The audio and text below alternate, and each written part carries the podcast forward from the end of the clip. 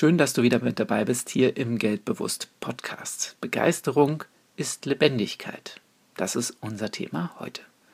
Mir ist wichtig, meine Zeit lebendig zu verbringen. Viele Dinge gelingen, manche nicht. Ich will gestalten statt verwalten. Das gelingt mit Leidenschaft und Begeisterung leichter als ohne.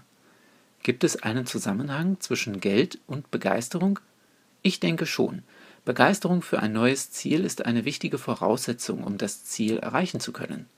Wenn es uns gelingt, uns selbst für finanzielle Ziele zu begeistern, dann können wir sie lebendig machen und wir können sie heiter erreichen.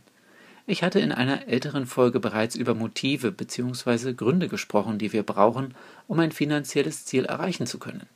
Motivation entspringt den Motiven, Begeisterung schafft Antrieb. Das Wort Begeisterung bedeutet umgangssprachlich beleben im Sinne von mit Geist füllen. Begeisterung ist ein Zustand freudig erregter Zustimmung und leidenschaftlichem Eifer.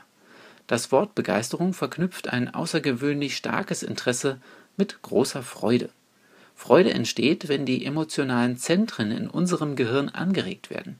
Durch Freude können wir unsere geistigen Fähigkeiten steigern. Wenn wir also gute Motive haben und Begeisterung für unser Ziel entfachen, dann lassen sich finanzielle Ziele leichter erreichen.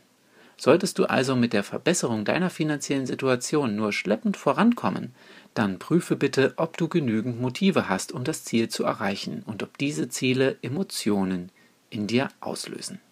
Dabei kann dir folgende Frage helfen. Was passiert, wenn ich meine finanziellen Ziele nicht erreiche?